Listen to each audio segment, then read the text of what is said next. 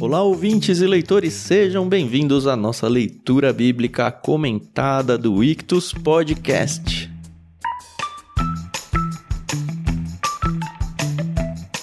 Eu sou o Thiago André Monteiro, arroba Vulgutan, e estou aqui com muita alegria para a gente começar um novo livro. Depois de um ano de trabalhos aí, trabalhando em cima do Gênesis, a gente concluiu esse livro e eu espero que você ouvinte tenha aproveitado cada minuto de cada episódio que a gente disponibilizou para vocês. Mas a gente segue aqui na nossa saga que vai demorar um pouquinho mais do que um ano para terminar, junto com, graças a Deus, Tiago Moreira e Carol Simão que continuam firmes e fortes aí no propósito. É isso mesmo, pessoal? É, isso mesmo. Oi, pessoal, aqui é a Carol Simão. E pois é, tô até emocionada aqui começando um segundo livro. E muitas pessoas vieram me questionar se a gente ia seguir com o Êxodo. E eu falei, ah, vocês vão ter que ouvir para saber. então, fica aí. Que chatinha, hein, Carol? Segurar a audiência, tá certo. Exato. Olá, nossos queridos ouvintes, muito bom agora. Concluímos uma parte da jornada muito gostosa, que foi o livro de Gênesis, mas seguimos firmes nessa longa caminhada aí juntos, que tem sido muito prazerosa. Então é bom estar tá de novo aqui com o Tan, com a Carol, para a gente começar um novo livro, um prefácio hoje, para a gente entender bem de forma panorâmica o que a gente vai abordar. Então, muito bom estar tá com vocês novamente.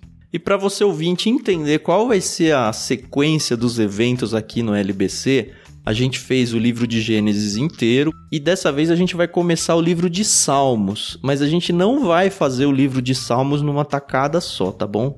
a gente vai trabalhar ele como se fosse interlúdios de livros. E acho que cabe bem a palavra interlúdios, porque salmos são canções, né? São músicas, e a gente vai falar um pouquinho sobre isso hoje. Mas como que vai funcionar? Sempre que a gente terminar um livro bíblico, a gente vai trazer dois ou três episódios de salmos e aí depois começar um novo livro. Como a Carol já não quis dizer para amiga dela que esse livro próximo seria o Salmo, a gente também não vai dizer ainda qual vai ser o livro que a gente vai seguir depois desse comecinho de Salmos. Mas para você ficar inteirado, a gente vai ter três episódios agora. Esse de hoje não é nenhum capítulo específico dos Salmos. É aquele episódio de prefácio. Como a gente fez no Gênesis, a gente apresenta o livro como um todo, explica, contextualiza no tempo, contextualiza tudo sobre ele e aí, a partir da semana que vem, a gente vai abordar o capítulo 1. Na outra semana, o capítulo 2. E aí, depois, a gente vai começar um novo livro da Bíblia. E a gente vai fazer, sim, esse livro, o livro todo. Passando por todos os capítulos, um capítulo por vez. Quando terminar ele, a gente volta para Salmos, retomando a partir do capítulo 3. E conforme o bonde for andando, a gente vai explicando direitinho para vocês. Mas o episódio de hoje é um prefácio, então, do livro de Salmos, que obviamente não tem na Bíblia. Você talvez tenha Bíblias de estudo, inclusive a gente sempre recomenda a Bíblia de estudo NVT, que não só nós estamos usando para nossos estudos pessoais, como o texto bíblico deles a gente tem usado aqui no nosso projeto. Agradecemos a editora Mundo Cristão por emprestar essa tradução para a gente. Mas tem tantas outras aí, bíblias de estudo tão boas quanto elas, e normalmente elas têm uma apresentação do livro, uma introdução do livro. Tem livros de teologia que são só sobre introduções. Então a gente aqui, nossos estudos pessoais, fez um apanhado geral e vai tentar trazer para vocês nesse modelo e nesse humor que a gente traz sempre aqui no LBC mais leve, para que você entre de verdade no livro de Salmos não tão cru. Esse é o objetivo do programa de hoje. E nós escolhemos o livro de Salmos para fazer esse interlúdio entre os livros bíblicos, justamente porque o livro de Salmos ele é diferente. Né? Ele é diferente dos demais livros da Bíblia. Ele é uma coleção, como nós vamos ver. Então ele não é necessariamente como uma carta que tem um desenvolvimento de começo, meio e fim lógico, argumentativo. Ele é uma coleção de canções ou orações, né, do povo de Israel. Então é mais fácil da gente fazer isso, a gente não perde uma linha né, estrutural de um livro, porque o livro de Salmos é uma coleção. Uhum. Se você tem a experiência de um ambiente de igreja, você pode pensar que é como se tivesse terminado uma pregação e agora vamos no momento de louvor, porque é isso que é os salmos, né? Um momento de louvor, de adoração, e aí depois a gente volta com uma nova palavra. Pensei que você ia comparar com um inário. é, não deixa de ser, né? Com uma coleção de músicas, mas é. O inário de Israel, né? Tantas vezes a gente já ouviu.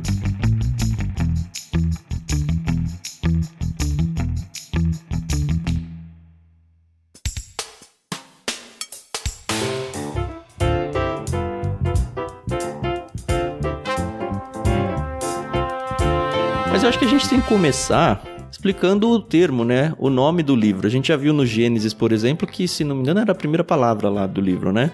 Isso. Bereshit, no princípio. No princípio. E aí a gente vê Salmos. Salmos não é uma palavra comum na nossa língua portuguesa, assim. A gente não usa isso para outros contextos. Mas se a gente for olhar, ela é uma transliteração, né? Uma adaptação do grego para a língua portuguesa. A gente já explicou que tem a famosa Septuaginta, que é a versão grega do Antigo Testamento, bem antiga e tal. E nela o livro é chamado de Psalmoi. E também tem um outro título também vindo do grego alternativo. Se você é de um meio de igreja, você provavelmente já ouviu falar sobre a palavra saltério, como substituta mesmo de salmos. Ninguém fala o livro de saltério, né? Fala o livro de salmos, mas o saltério é usado como substantivo próprio, assim que também é uma palavra grega que é psalterion. Então, falar o saltério ou os salmos é equivalente, tá bom? É a mesma coisa. Sim. E a palavra salmos, ela tinha a ideia, né, de um cântico e geralmente acompanhado por instrumento de cordas. E essa era a ideia original da palavra, né, que foi dita aí pelo Tiago, né, o psalmoi aí, que é um plural, né, salmos. Isso é algo que eu sempre tento corrigir, mas as pessoas têm o hábito já na igreja, né? As pessoas, o dirigente de culto geralmente fala assim: abra sua Bíblia aí no Salmos 119. Não, Salmos é plural. Se é um uhum. só, é, é Salmo. Uhum. O livro é dos Salmos, porque são vários, né? Mas cada capítulo é um salmo, então às vezes a gente acaba se confundindo um pouquinho nessas questões. Uhum. Mas a palavra tinha essa ideia de um cântico acompanhado por um instrumento de corda e depois ficou de forma mais genérica como o cântico de louvor mesmo. Uhum. Uhum. Né? Esse é o significado do termo, do título que nós temos, né? Que veio do grego, como o Tan falou, mas na própria origem hebraica, os próprios judeus que mantêm o termo hebraico, né, para o livro, o livro significa também essa tem essa expressão, chama o livro dos louvores em hebraico. Uhum. Esse é o título em hebraico, né, o livro dos louvores. Então isso já nos mostra um pouquinho da ideia do livro. Nós estamos diante de cânticos, vamos ter algumas orações também no livro dos Salmos, mas a maioria são cânticos que Israel cantava ao Senhor. A gente vai ver que tem vários tipos de cântico mas era um hino realmente de gratidão, de louvor, de adoração, de petição, tudo em forma poética de louvor a Deus. Né? Uhum. uhum. A poesia hebraica, óbvio, não a língua portuguesa, como a gente também vai falar. O Tiago falou, ah, porque eram instrumentos de corda. Como é que a gente chega nessa informação assim, né? Tem alguns títulos que vão dar algumas ideias disso, mas a palavra psalô, que é muito próxima de psalmos, significa dedilhar. Então também tem essa alusão aí a músicas dedilhadas, né? E isso faz sentido em instrumentos de corda. E é uma pena que não se preservou partituras, né? Acho que nem existia o conceito de partitura musical como a gente tem no Ocidente hoje. Eu não sei sobre isso, mas eu sei que a gente não tem nenhuma informação da melodia das canções. A gente só tem as letras das canções. Dá pra gente falar que é, Davi foi o, um dos principais autores desse livro, né? Eu sei que ele não foi o único, mas a gente encontra muitos cânticos, né, de Davi. Sim, nós temos cânticos de Davi. Tem até uma discussão a respeito disso, né, quando a gente fala de autoria. Porque teoricamente nós temos, se eu não me engano, 73 salmos ligados a Davi. E o livro todo são 150, né? Isso, o livro todo são 150 salmos. Mas nós temos 73 deles, ou seja, quase metade, relacionados a Davi, que naqueles subtítulos que tem no Salmos geralmente aparece o nome de Davi. Uhum. Porém, há uma discussão em alguns estudiosos se todos eles foram compostos por Davi ou se alguns foram feitos para Davi. Por causa da preposição lá, né? Ah, Por causa da tá. preposição, tá. porque muitas vezes tinham salmos para reis, como a gente vai ver, uhum. de entronização uhum. de reis, e Davi foi um rei muito é, até hoje é o protótipo do rei israelita, uhum. né? Aquele que viria para tomar o trono de Davi, né? O Messias, ele vem como herdeiro do trono de Davi. Então Davi é aquele rei exemplar da onde viria o maior rei, que seria o Messias, o Senhor Jesus Cristo. Uhum. Então, tem uma discussão sobre se todos foram escritos por Davi ou se alguns foram escritos para Davi. Né? Mas o fato é que a gente tem 73 salmos relacionados a Davi. E muitos deles, pela própria ocasião, fica claro que foi o próprio Davi que escreveu mesmo. Uhum. Mas pelo menos o Salmo 90 a gente sabe que foi Moisés, né? Porque é a oração de Moisés. Isso, esse não tem como fugir. É. Só pra gente não passar batido aí nos nomes dos salmos, porque pelo menos a gente acredita que os autores estão corretos, a gente tem aí nomes como Davi, que a gente já falou, Salomão, a gente tem Asaf, a gente tem Emã, Corá, Etan. os filhos de Corá. Uhum. Isso. Mas quando a gente falou a parte da preposição lá, a questão é assim: os capítulos dos Salmos, a maioria deles, na sua Bíblia inclusive, traz um título. E aí tem uma quase briga, né? uma grande questão teológica de que será que esses títulos são canônicos para usar a palavra correta, né? No sentido de que será que eles são textos inspirados também ou são só as letras a partir do verso 1? E tem gente que defende um lado, tem gente que defende o outro, principalmente porque esses títulos estão em muitos manuscritos aí. A questão é se ele foi ou não colocado lá a posteriori. Só para esclarecer para quem está nos ouvindo, nós estamos falando isso, tanto trazendo essa discussão referente ao livro dos Salmos, tá? Uhum. Porque realmente há essa discussão se os títulos dos Salmos eles estavam no original ou não. Mas nos outros livros da Bíblia, quando você pega a sua Bíblia, que você vê os subtítulos, esses subtítulos dos outros livros não estavam. Ah, não, aí é coisa nossa mesmo. O Salmo acho que é o único Isso. livro da Bíblia toda que tem essa questão, né? Exato. Os outros são subdivisões que o talvez o comentarista que está escrevendo sua Bíblia está tentando fazer para te facilitar. Uhum. Nem sempre facilita, às vezes atrapalha. Não estava no original. No livro dos Salmos tem essa discussão se estavam ou não os subtítulos que você tem aí no Salmo, né, que apresenta autoria muitas vezes, apresenta ocasião, quando Davi estava fugindo de Saul, né, apresenta a forma para instrumento de corda, né, ou coisas do tipo. Então, esses subtítulos iniciais tem uma discussão se eles estavam lá no texto original ou não. Mas não deixa de ser um grande auxílio pra gente também na leitura do Salmo, né? Não que a gente tenha que falar, ah, é do demônio esse negócio aqui, não vou ler. Não é Bíblia. Não. Aproveite, tá aí, né? Aproveite. Da mesma forma que você deve aproveitar os títulos dos organizadores das traduções de hoje, porque eles estão. Sim. São pessoas estudadas que estão tentando facilitar a sua experiência de leitura. Sim. Mas só pra gente explicar a questão lá de que, ah, será que é do Davi mesmo ou não, por causa da preposição que a gente falou, eu vou ler aqui um trechinho da introdução na Bíblia de Estudo da NVI, tá? Eu gostei bastante. Tem praticamente todo livro que vai falar de introduções vai explicar isso daqui, mas ele sintetizou bem a ideia. Olha só. Quanto à autoria, há ainda mais divisão de opiniões. As anotações em si são ambíguas, pois a fraseologia empregada, que significa de modo geral pertencente a, pode também ser interpretada no sentido de concernente a ou para uso de ou dedicado a. O nome pode referir-se ao título de uma coletânea de salmos que tinha sido reunida em torno de determinado nome, como de Asaf ou dos Coraitas. Quanto à autoria davídica, não pode haver a mínima dúvida de que o saltério contém salmos compostos por esse notável cantor e músico, e de que houve em determinado tempo passado um saltério davídico. E aí ele vai falando, mas é assim, a preposição que a gente traduz como de Davi, ou de sei lá quem, ela também pode ser, como o Tiago falou, traduzida como para Davi. É a mesma palavra no original. E aí a gente fica, hum, qual decisão tomar? Tem, como a gente já falou, a Carol falou, tem alguns que é muito claro. Até pelo contexto do salmo. É, Isso aqui tem que ter sido Davi que escreveu, sabe? É uma oração no contexto de vida que a gente viu ele vivendo lá quando a gente estava lendo o primeiro e segundo Samuel, por exemplo. É.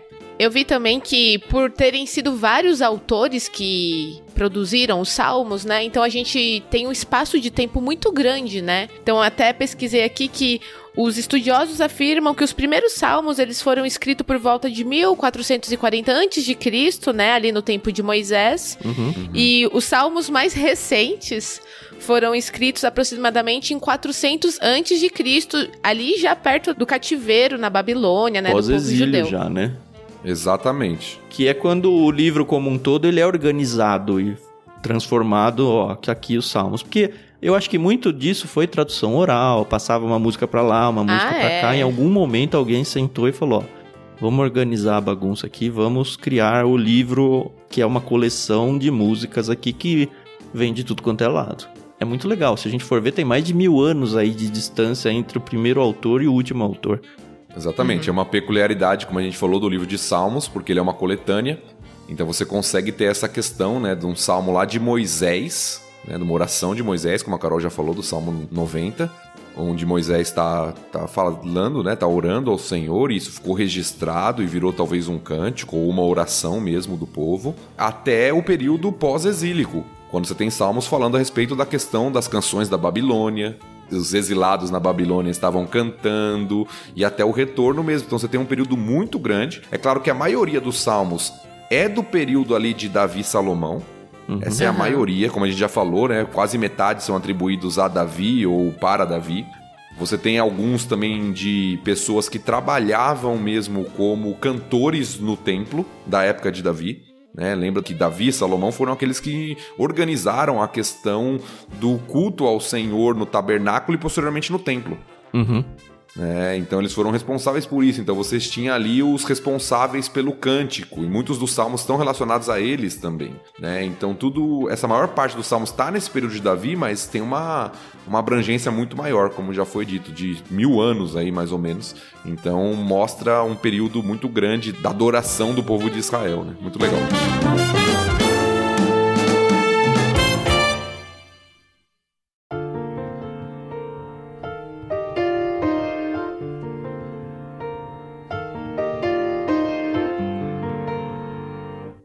Agora eu surgi aqui uma curiosidade que eu li e é aquela coisa que a gente nunca presta atenção, né? Que Salmos são 150 capítulos, mas ele é subdividido em cinco livros, né? Exatamente. É aquela coisa, né? Eu lembro que uma vez eu ouvi que os salmos, alguns, agora vocês vão me corrigir se são todos, se são alguns, seguem uma ordem alfabética não em português, né? Não vai de A a Z. E isso eu sempre achei muito legal e que pena que eu não leio em hebraico, porque acho que faz toda a diferença. Mas esse negócio de ser dividido em cinco livros, acho que vocês vão até falar mais e melhor. Eu li que tem alguma coisa a ver com o Pentateuco. É, é o que dizem, né? É o que dizem.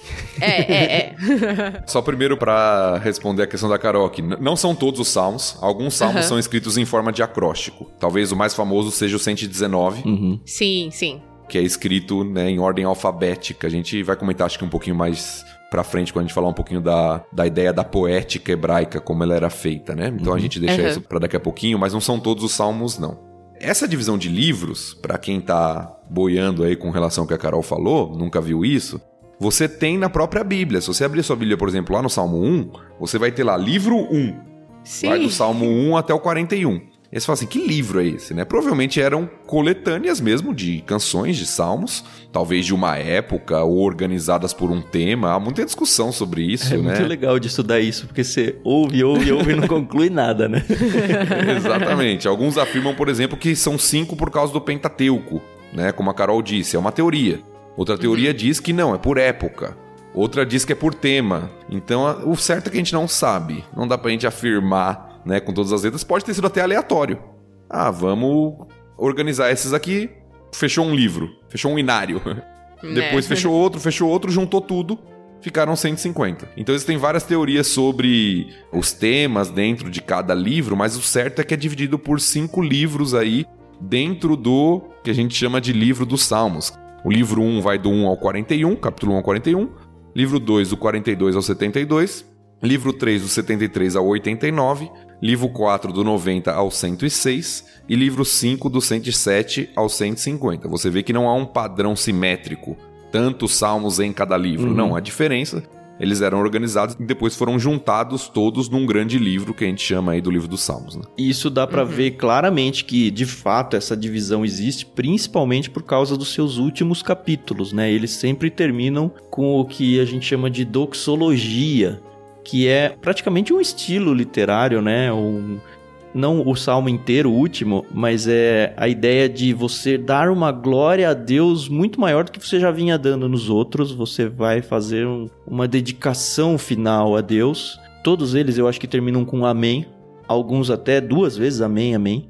Aleluia e amém. As duas expressões são muito comuns, né? Uhum. O, o primeiro livro, que termina no Salmo 41, versículo 13, só para entender melhor o que o Tan está falando, ilustrar, diz assim: Louvado seja o Senhor, o Deus de Israel, de eternidade a eternidade. Amém e amém. Uhum. Então, geralmente no final de cada livro termina com uma expressão de louvor a Deus. Aleluia, que é louvar ao Senhor, e amém. Então, geralmente elas estão presentes. E o Salmo 150 fecha tudo com um grande hino de louvor. o último salmo do Saltério, né?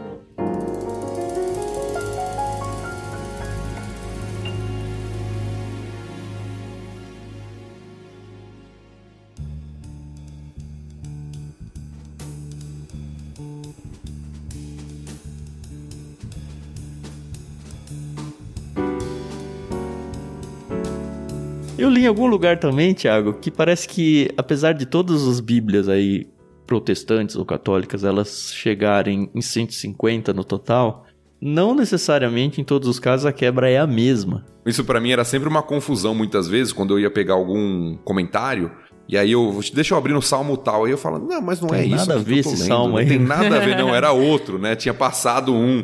Então sempre tem essa diferençazinha aí entre a Bíblia protestante e católica, mas o conteúdo é o mesmo. É mais uma questão de divisão mesmo.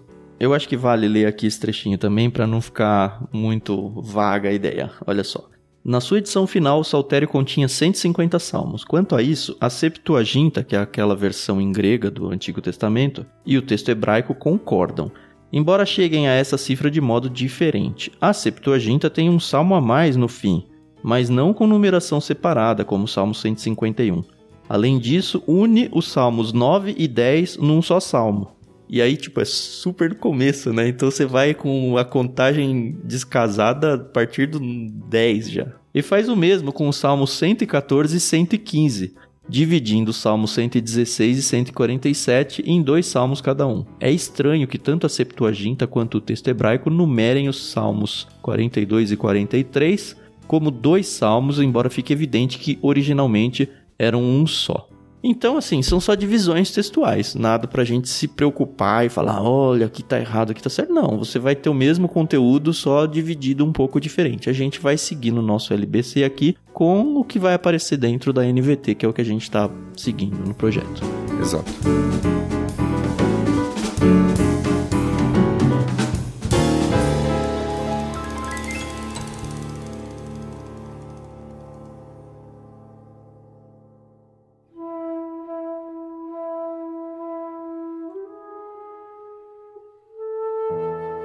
Sobre os temas, é bem interessante ver isso, né?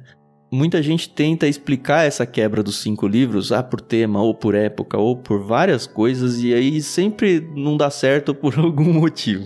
Ah, ó, esse salmo aqui não devia estar tá aqui, devia estar tá para lá e tudo mais. E de fato não temos nada fechado dizendo, olha, é isso. Mas que tipo de tema a gente pode encontrar nos Salmos. E tem muita gente que acha, por exemplo, que os Salmos é um livro de orações. E não deixa de ser, né? Mas ele é muito mais de canções do que de orações. Concordam, discordam? É hora de vocês reclamarem.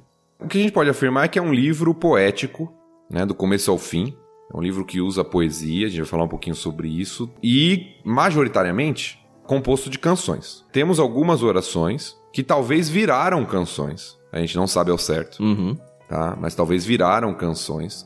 Mas majoritariamente é um livro de cântico mesmo, que provavelmente, certamente, Israel, quando estava reunido para culto, para adoração ao Senhor, cantava. É, alguns salmos indicam, inclusive, isso. Quando você chegar ao templo, cante ao Senhor. Alguns são convites ao louvor, à adoração no templo. Como a gente faz em nossos dias hoje, né? Algumas músicas que convidam ao louvor quando você tá na igreja, né? Sim. Vem, esta é a hora da adoração. Uhum. Ou outras músicas que convidam ao, ao participante do culto ali, ao adorador, a louvar ao Senhor. Então o livro de Salmos tem muito disso. Uhum. Eu acho isso muito legal, porque aqui falando como uma pessoa que toca no grupo de louvor da igreja e tem essa parte, às vezes a gente tem uma pobreza tão grande nas letras de algumas músicas novas que, poxa, a Bíblia tá tão recheada, os salmos estão tão recheados de músicas boas, vamos a esses, pessoal. é biblicamente correto. e tem de tudo um pouco, né? Tem salmos de lamento, onde as pessoas lamentam, tem salmos que me assustam um pouco, que são os salmos imprecatórios, né? Que ele praticamente agride alguém. Ele fala mal, morram seus infiéis, sabe? Ele fala, cara, isso aí tá na Bíblia. Está e a gente vai lidar com isso quando chegar a hora. Tem orações, como a gente falou, tem petições, tem pessoas desesperadas pedindo ajuda de Deus, tem situações onde a pessoa está reclamando que o ímpio prospera e nós que somos seus servos só nos damos mal. Tem de tudo um pouco. E, essa beleza é muito legal, né? Eu tava lendo um pouco sobre Sim. a teologia que existe dentro dos Salmos. E eu gostei muito de um livro que ele falou, olha, a teologia, ela é muito rica dentro dos Salmos, mas ela é colocada de um jeito totalmente diferente do resto. Ela não é exatamente histórias como a gente passou em Gênesis, mas ela não é um livro de teologia sistemática, sabe? Onde eu pego um assunto e aí eu vou explanar sobre aquele assunto. Ela é quase uma teologia relacional entre o salmista e Deus. Então a gente aprende sobre atributos de Deus, a gente aprende sobre teologia mesmo, conceitos teológicos, mas na vida comum, na vida doída do dia a dia. Isso torna a coisa até mais bela. Eu gosto de uma fala de um pai da igreja, Atanásio de Alexandria, quando ele fala dos Salmos, ele diz o seguinte, né? A maior parte das escrituras fala a nós. Os Salmos falam por nós. Então eu gosto dessa definiçãozinha que ele faz, porque mostra muito desse caráter do Salmo mesmo. A gente se identifica muito com os Salmos.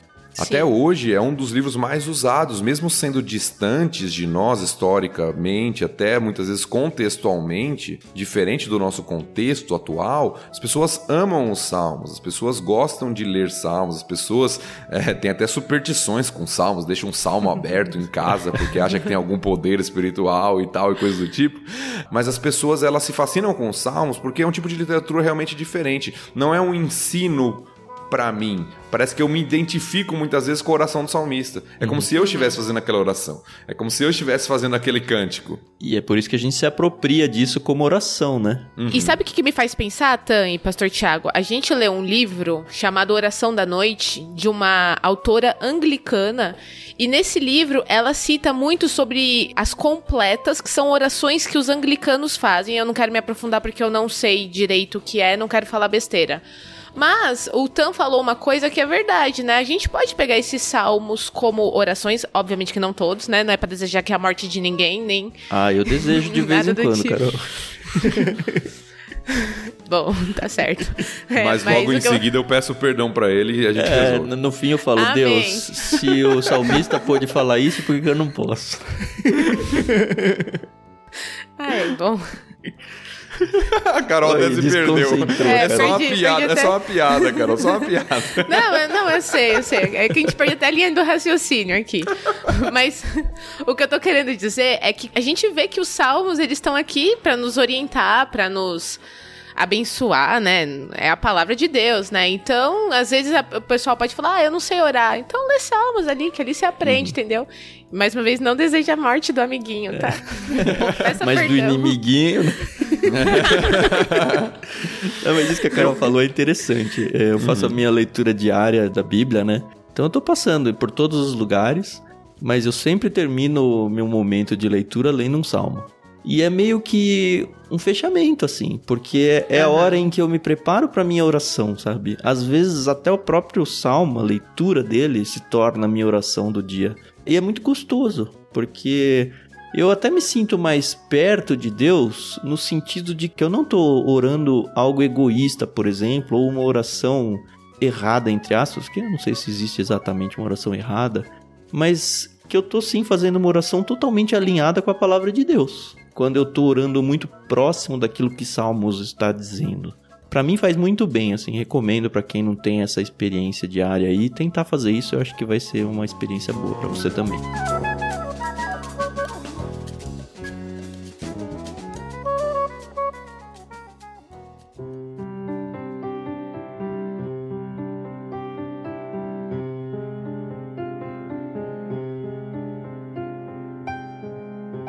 Tan, eu acho que a gente pode, pra ficar bem didático pra quem tá nos ouvindo aí, claro, de maneira breve, pra não estender muito o episódio, Hum. mas essa questão que você falou dos tipos de salmo, eu acho muito interessante dar alguns exemplos. Né, para os nossos ouvintes aí, né? Então, tem várias divisões. Se você pegar livros de introdução, comentários de Bíblia de estudo, como o Tan já falou, você vai ver divisões distintas, né, dos autores. Mas algumas se repetem, né, algumas classificações desses salmos, que eu acho que dá pra gente ver de maneira bem clara, né? Você tem, por exemplo, salmos individuais. Você vê que é a oração do indivíduo ali. Você tem salmos nacionais. Isso é muito comum, que é um convite à nação de Israel, ao povo de Israel. Mas falando dos tipos de salmos, como o Tan já introduziu o assunto, eu peguei algumas divisões aqui para facilitar pra gente, tá? Legal. A primeira, que muitos estudiosos acreditam, que existiam salmos didáticos. O que é um salmo didático? É um salmo que tem o intuito de ensinar algo, geralmente relacionado à ideia da sabedoria e relacionado à palavra de Deus. E canções é perfeito para ensinar, né? A gente Exatamente. ensina as nossas crianças hoje com músicas. Sim, né? Grava, né? Eu lembro de um texto bíblico, se eu não me engano, em Samuel, você ver como a canção gravava na mente das pessoas, né? Um dos motivos de Saul ficar irado com Davi é porque as mulheres cantavam uma canção. né? E a canção das mulheres era Saul feriu milhares, Davi dez milhares. Então Uhum. aquilo causou uma inveja em Saul e era um cântico, né? As gravava, aquilo ficava na mente das E pessoas. ia longe, Então, né? Exatamente. Então é uma forma de realmente gravar. Por exemplo, o primeiro salmo, bem conhecido das escrituras, ele é um salmo didático, que tem o intuito de ensinar, olha, não ande no caminho dos ímpios. Antes tenha o seu prazer na lei do Senhor. Então você tem um ensino que é bem característico da literatura proverbial, por exemplo, né? O livro de Provérbios faz muito isso, ó, faça isso, não faça aquilo, tome cuidado com isso. Mas que você tem alguns salmos bíblicos que geralmente tem esse tom mais didático, de ensino mesmo do que deveria ser feito ou não deveria ser feito, tá? Uhum. Temos também salmos de louvor. Se você abrir o livro dos salmos lá no finalzinho, você vai ter vários desses salmos. Geralmente eles começam com aleluia. né? o Salmo 150 talvez seja o maior exemplo disso, né? Uhum. Louvai ao Senhor. Tudo que respira, todo ser que respira, louve ao Senhor. Louve ao Senhor dessa forma, louve ao Senhor com esse instrumento, louve ao Senhor continuamente. Então, vários salmos de chamada ao, ao louvor. A Uhum. palavra aleluia é um convite a louvar ao Senhor. É louvai ao Senhor. Então toda vez que aparece essa palavrinha aí, aleluia, ou louvai ao Senhor, na sua tradução, são salmos de louvor, geralmente classificados como salmos de louvor. Nós temos salmos também, aí eu vou deixar os imprecatórios para o final. O Tan já mencionou, mas eles são mais difíceis, né? Então vamos deixar ele pro final. Nós temos salmos reais, geralmente um salmo de entronização de um rei, Uhum. o contexto davídico é muito forte nessa parte aqui, mas você tem salmos ali. Por exemplo, vou só ler um versículo na NVT mesmo. O Salmo 21, versículo 1 diz assim: Em tua força, Senhor, o rei se alegra. Grita de alegria porque lhe dás vitória. Então é um salmo que vai falar sobre aquele rei. Seja ele sendo entronizado, né, começando o seu reinado, seja um grande feito desse rei. Então tinham salmos que estavam relacionados à vida do rei, né, como alguém escolhido do Senhor para governar o povo de Israel.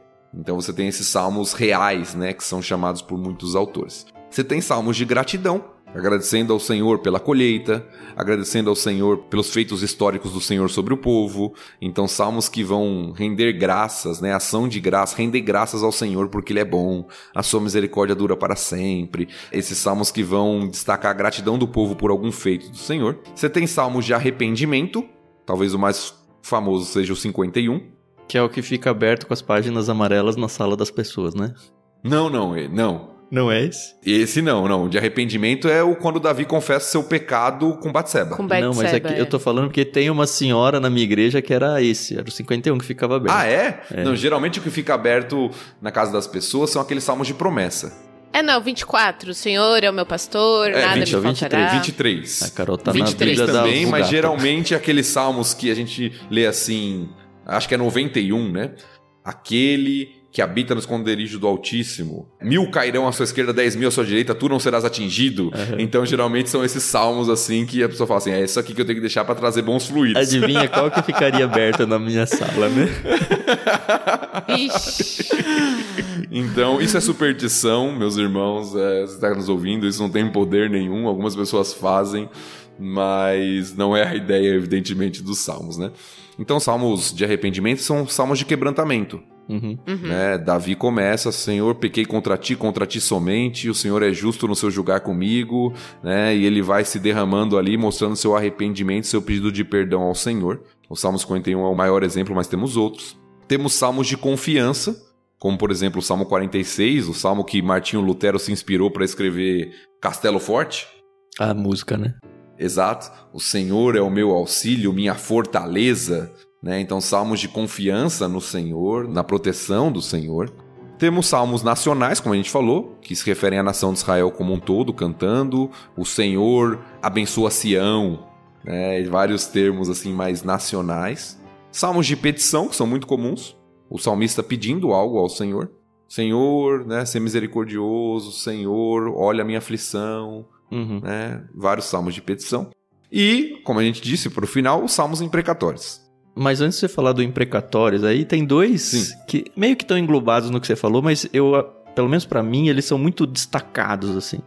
Que é aquela sequência dos salmos de peregrinação, os salmos de romagem, que eles dizem. Sim, caminhando para o templo que é um momento histórico muito específico de Israel, quando eles finalmente estão voltando do exílio para o templo, né, para Jerusalém.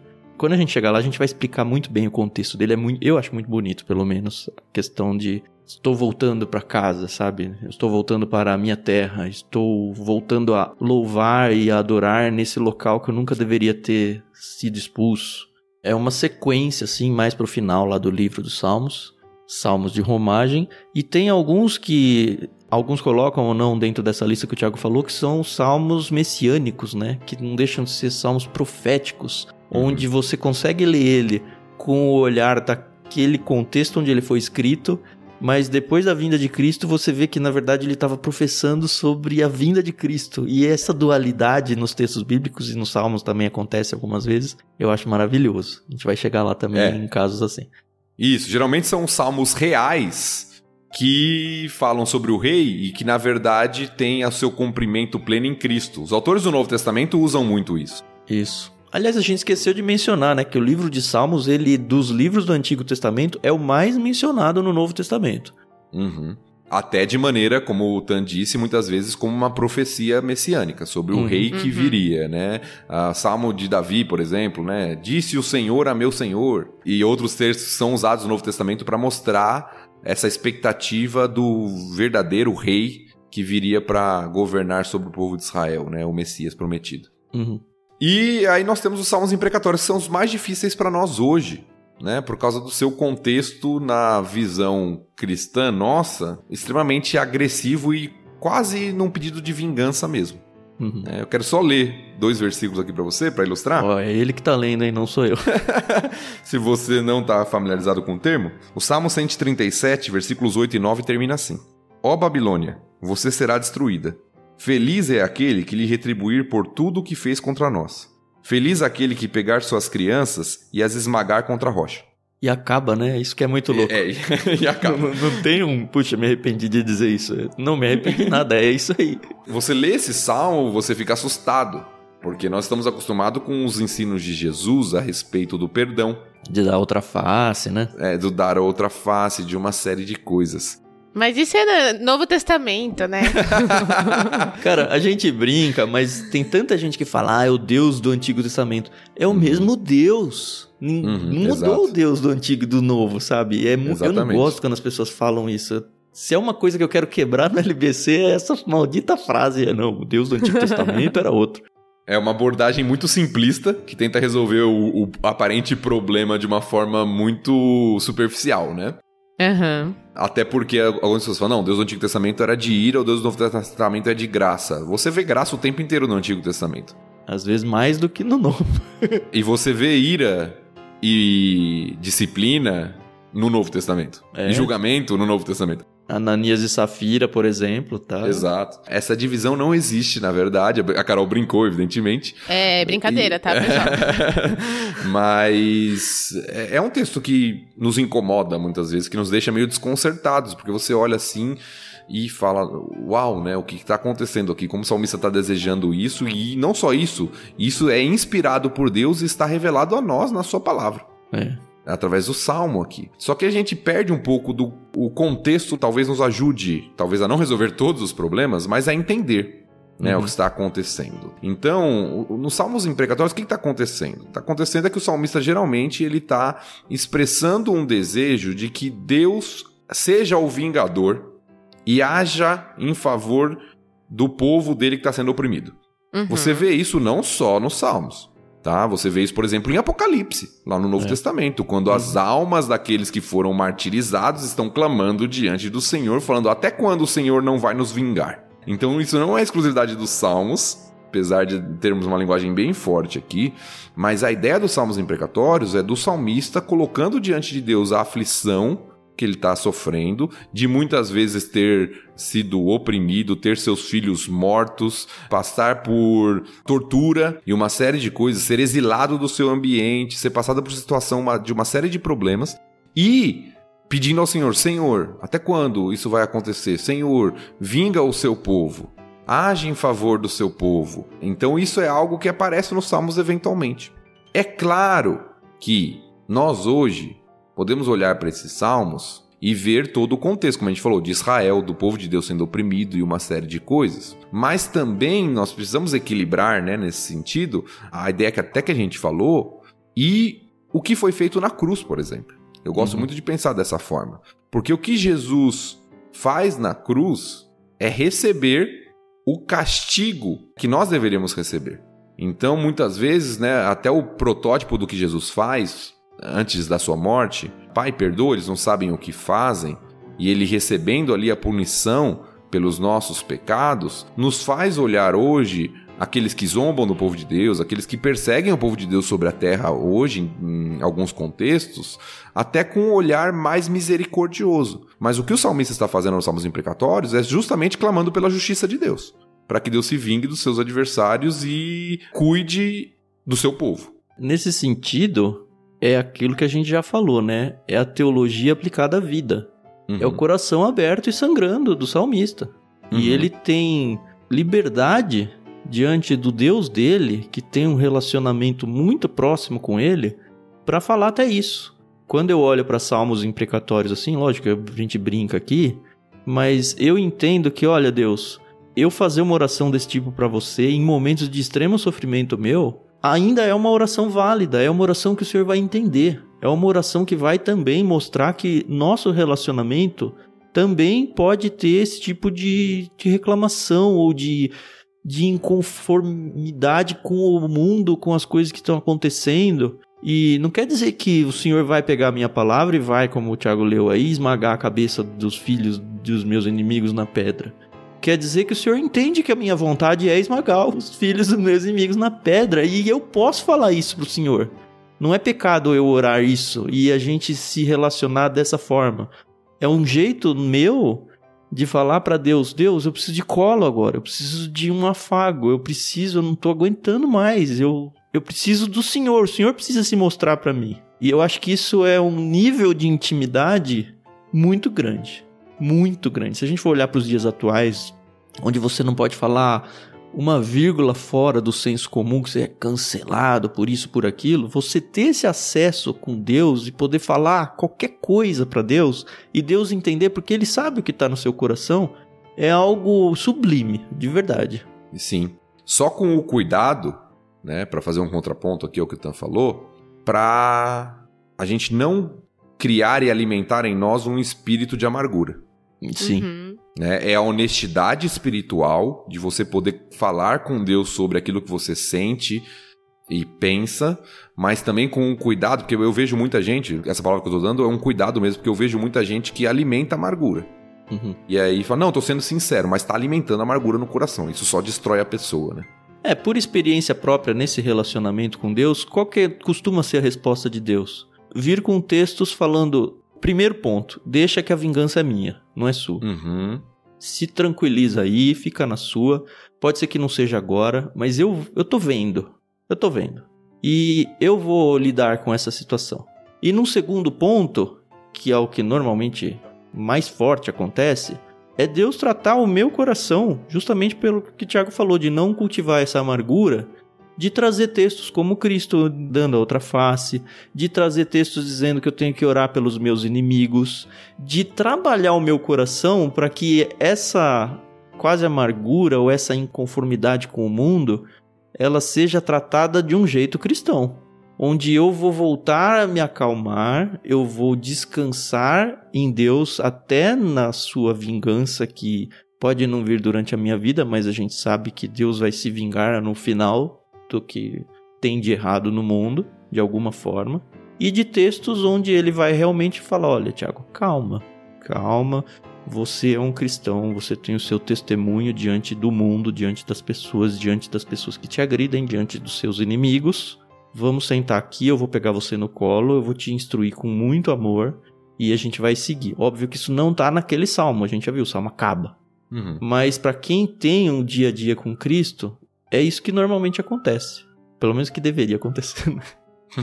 Ah, mas sabe o que eu acho legal? Que, por exemplo, a gente tem alguns salmos, principalmente do rei Davi, é, lamentando ou falando pra Deus, me ajuda.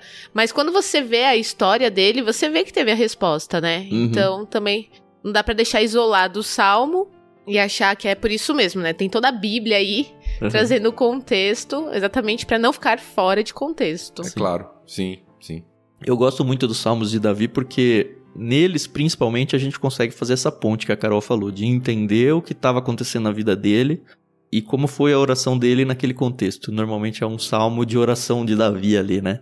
Uhum. E aí você percebe por que, que o Davi era tão errado na vida e ele foi tão errado quanto Saul para mim assim. Ele fez coisas horrorosas na vida. Mas por que que ele foi considerado o homem segundo o coração de Deus? Porque ele tinha realmente esse arrependimento genuíno, ele buscava a vontade do Senhor e fazia suas estripulias como a gente também faz, né? É, eu acho que é a ideia que os próprios salmos apresentam, né?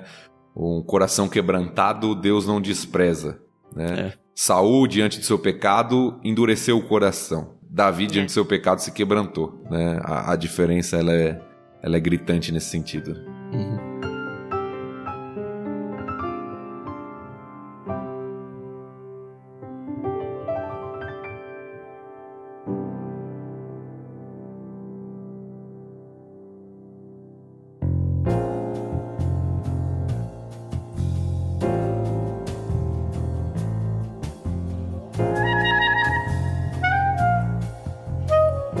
Mais uma coisinha pra falar que não é sobre um salmo específico ou sobre a estrutura dos salmos em si, mas que envolve uma questão que é importante para entender bem não só o livro de Salmos, mas a literatura poética da Bíblia.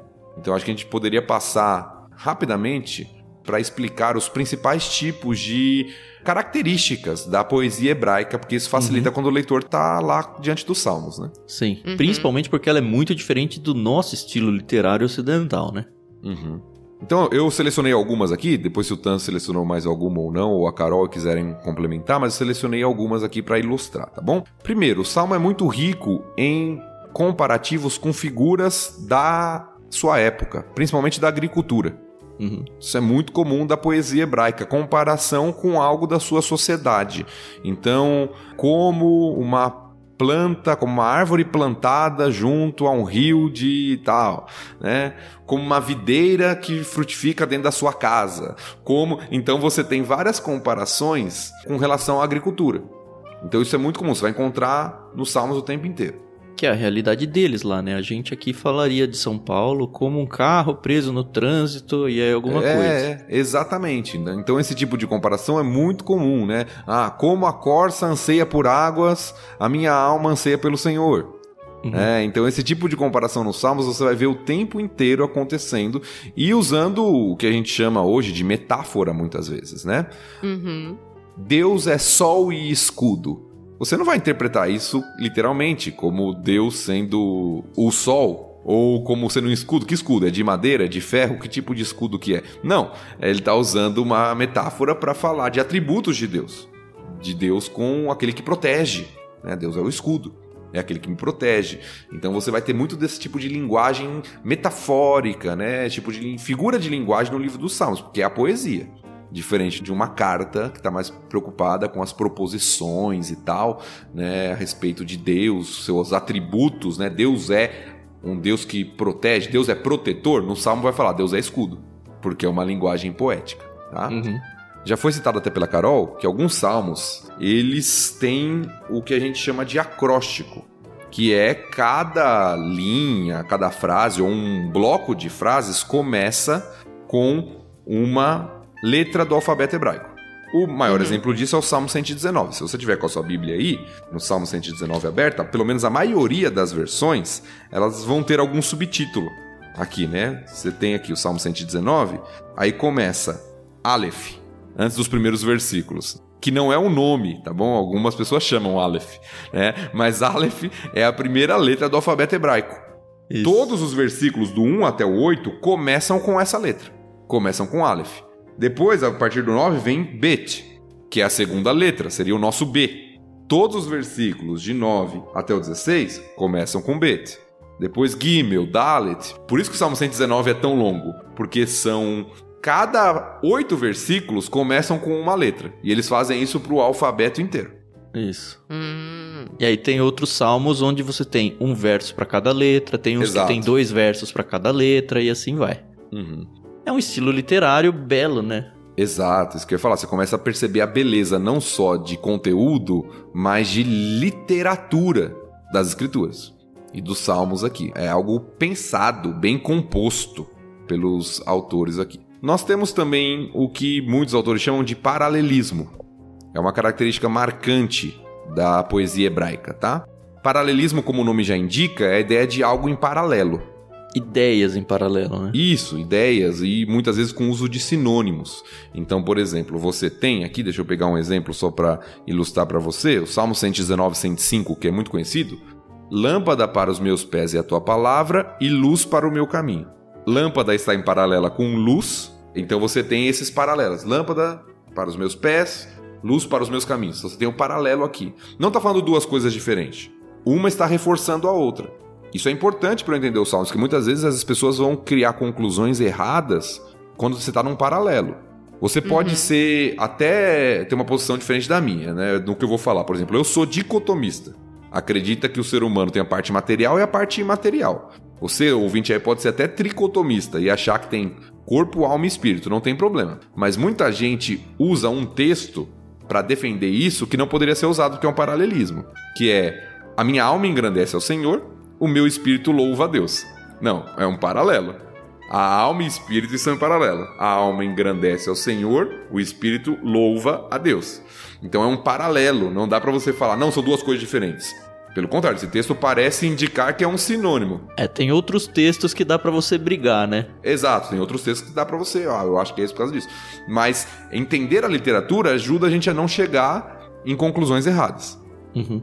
Então esse, por exemplo, é um paralelismo sinônimo de reforço. Tem o contrário também, que é chamado de paralelismo antitético, quando faz o contraste. Por exemplo, o Salmo 1, bem conhecido, a gente já citou, ele termina com um contraste, com um paralelismo antitético, que muitos chamam aí. Lá no versículo 6 do Salmo 1 termina assim: Pois o Senhor guarda o caminho dos justos, mas o caminho dos perversos leva à destruição. Então você tem um paralelo, só que inverso. O Senhor Uhum. guarda o caminho dos justos, mas o caminho dos perversos levará à destruição. Então você tem um paralelismo também, só que agora não reforçando a mesma ideia, mas mostrando o contraste entre um e outro. É um outro tipo de paralelismo. Uhum. E às vezes isso não tá num verso, né? Isso às vezes está distribuído ao longo do salmo todo. Então, tanto o paralelo quanto o contraste acontece, sei lá, no primeiro verso contra o último verso. Uhum. Tem alguns modelos aí, eu acho que tem um nome certo pra isso que eu não me lembro, onde ele vem construindo camadas. É a A linha, B, B linha. A gente já falou isso em algum episódio do Gênesis, mas no Isso, isso é no o salmo vai ter quiasmo. isso. Isso. O quiasmo é aquele que faz a estrutura de espelho. Começa com A, A, B, C, aí volta. C, B, A. É o E paralelo. muitas vezes tem um D único sem paralelo no meio, que Isso. é justamente aquilo que você quer destacar, né? Normalmente algum Exatamente. atributo de Deus ou alguma coisa assim. Às vezes você tem aquela estrutura de moldura no salmo também. Começa e termina com a mesma frase. Louvai ao Senhor. Aí tem o salmo e termina com Louvai ao Senhor, como se fosse uma moldura de um quadro. Sim. né? Ele tem essa ideia também. Você tem paralelismo também, que muitos chamam de paralelismo progressivo, que vai acrescentando ideias num paralelo. O Salmo 1, novamente, talvez seja um- o mais conhecido. Bem-aventurado o homem que não anda no conselhos dos ímpios, não se detém no caminho dos pecadores, não se assenta na roda dos escarnecedores. É uma progressão. Ele não anda, não para, não se detém, não se assenta. Tá progredindo a ideia do que aquele homem não deveria fazer, né? No Salmo 1 ali. Uhum. E o quiasmo, como o Tan falou, que muitas vezes é no salmo todo, mas às vezes é até num versículo. Por exemplo, o Salmo 91, 13, só para ilustrar a ideia do quiasmo. Quiasmo vem de uma palavrinha grega, tá? Tomou esse nome posteriormente, que é a palavrinha ri. Que é uma letra, né, do alfabeto. É, letra, desculpa, eu falei palavra, né? A letra ri do alfabeto grego, que é em forma de X. E a ideia do quiasmo é essa mesmo. Você faz o A, depois o B, o B e o A. Então fica em formato de X. né? Uhum. E o Salmo 91, 13 é um exemplo disso. Num versículo. Às vezes tem numa estrutura toda, como o Tan falou, mas num versículo. Diz assim: Você pisará leões e cobras, esmagará leões e serpentes debaixo dos pés. Então, ó, pisará leões e cobras, esmagará leões e serpentes com os pés. Então, pisar e pés, leões e cobras, leões e cobras. Uhum. Então você tem essa inversão né, que é uma forma literária também poética dos Salmos e de outros tipos de literatura poética da Bíblia. Então tudo isso é só para ajudar no entendimento e enriquecer e ver a beleza que tem no livro dos é, Salmos. A gente, na medida do possível, a gente vai trazer todas essas informações, capítulo a capítulo que a gente for trabalhando aqui no LBC, né? Uhum. E o legal é que pode ser que a gente perca uma coisa ou outra aí ao longo do caminho e você ouvinte já sabendo ou descobrindo aí nos seus estudos, traz pra gente lá no Telegram. A gente tem um canal no Telegram onde a gente quer justamente conversar esse tipo de coisa com vocês. Para fazer parte é de graça, é só acessar t.me barra leitura bíblica comentada e, como nós, ir comentando as escrituras também. É isso aí.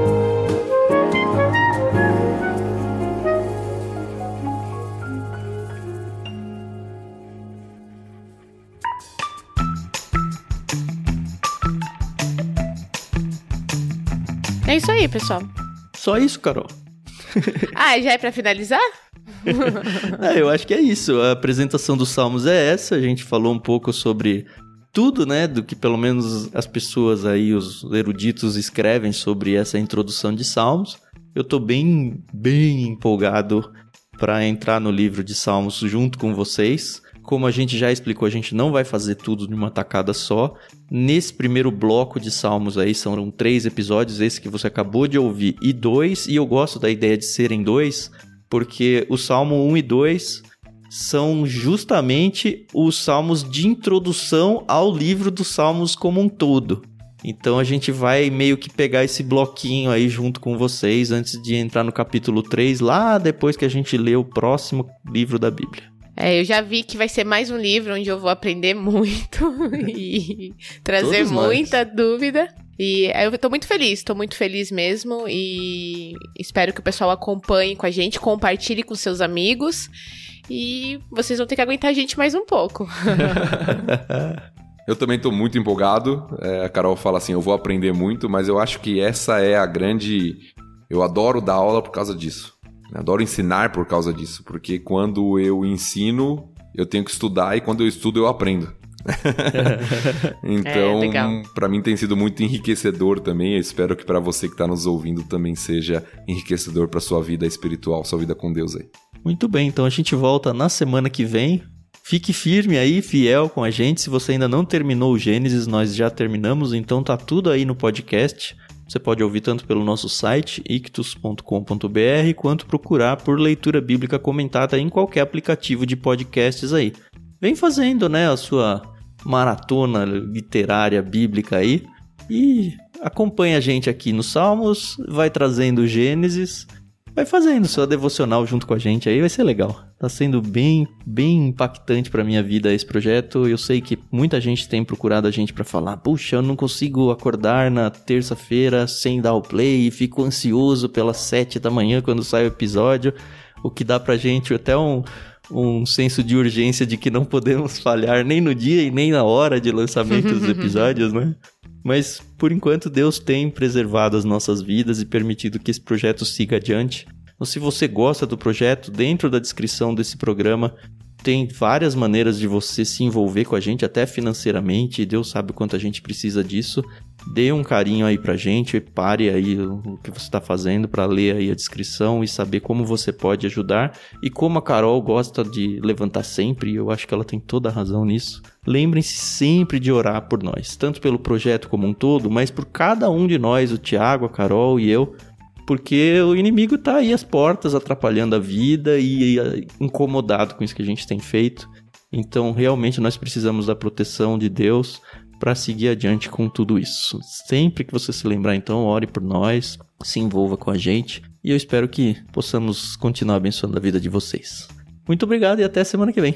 É isso aí, pessoal. Obrigado pela paciência, pela audiência e até semana que vem. Até a semana que vem. Salmo primeiro, já estude aí, faça sua leitura junto também para que a gente possa comentar e aprender junto na semana que vem. Até a próxima.